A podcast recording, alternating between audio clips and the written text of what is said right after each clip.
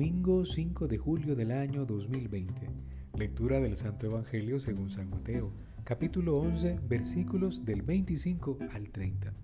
En aquel tiempo Jesús exclamó, Te doy gracias, Padre, Señor del cielo y de la tierra, porque has escondido estas cosas a los sabios entendidos y las has revelado a la gente sencilla. Gracias, Padre, porque así te ha parecido bien. El Padre ha puesto todas las cosas en mis manos. Nadie conoce al Hijo sino el Padre, y nadie conoce al Padre sino el Hijo, y aquel a quien el Hijo se lo quiera revelar. Vengan a mí todos los que están fatigados y agobiados por la carga, y yo los aliviaré. Tomen su yugo sobre ustedes y la carga, y aprendan de mí, porque soy manso y humilde de corazón, y encontrarán descanso, porque mi yugo es suave y mi carga ligera. Palabra del Señor, gloria y honor a ti, Señor Jesús. Clamamos al Espíritu Santo y le decimos, ven Espíritu Santo, llena los corazones de tus fieles y enciende en ellos el fuego de tu amor. Envía tu Espíritu y serán creadas todas las cosas y renovarás la faz de la tierra. Jesús, ¿qué hay de nuevo? Estamos ya a estas alturas en el día domingo, el decimocuarto del tiempo ordinario. Y encontramos a un Jesús que se llena de gozo por los que comienzan a aceptar su mensaje. Y la alegría del Señor brota de esa gente sencilla y humilde que es la primera que acoge su mensaje. Dice el texto, sí Padre. El sí Padre es como a un Señor conmovido expresa como en el fondo del corazón la adhesión que Jesús tiene a su papá Dios.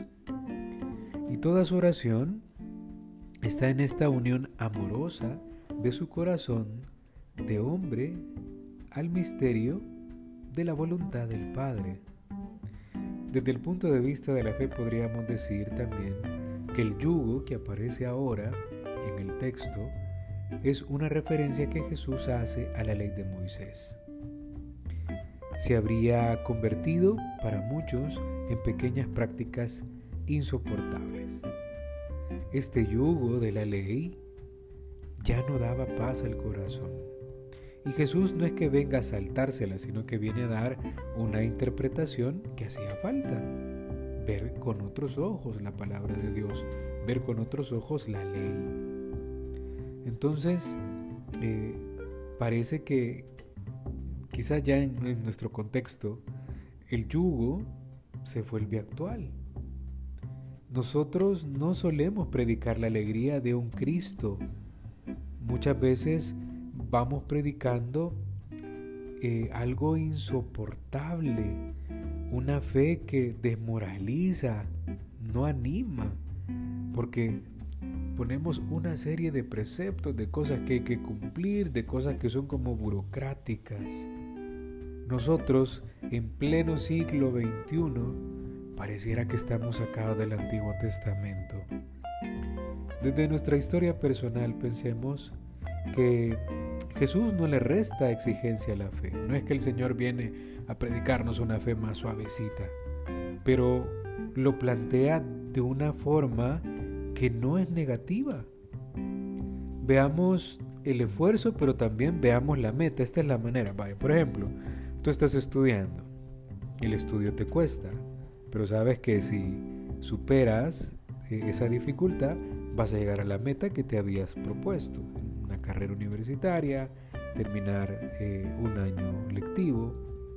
El deporte también cuesta si lo querés hacer ya a una escala profesional, pero sabes que en algún momento pues puedes alcanzar jugar en un buen equipo de fútbol, de básquet, de lo que sea, o poder ser un atleta olímpico. El músico también le va a costar un montón disciplinarse, sacar melodías, componer, pero ¿cuál va a ser la meta? Pues que va a ser reconocido a lo mejor a nivel regional. Vámonos a la vida cristiana, que es lo que nos atañe. Costará un montón, claro que sí, pero es lo que nos va a dar las alas para llegar al cielo. Todo esfuerzo tiene su recompensa y el Señor quiere que carguemos el yugo, si se puede decir, pero también para que comencemos a volar. Ave María Purísima, sin pecado concebida.